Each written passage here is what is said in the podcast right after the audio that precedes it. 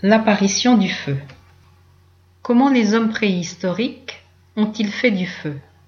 Ils ont sans doute commencé par récupérer du feu dans la nature.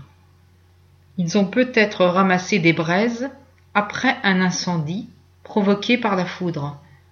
Ils ont ensuite produit eux-mêmes du feu.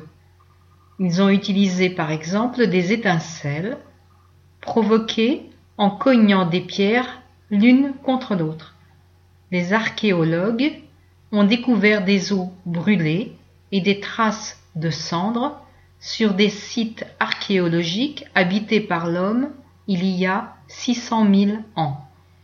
Le feu a transformé la vie des hommes préhistoriques. Il leur a permis de résister au froid. Il les a protégés contre les attaques des animaux sauvages et il leur a servi à cuire les aliments, ce qui leur a donné un meilleur goût.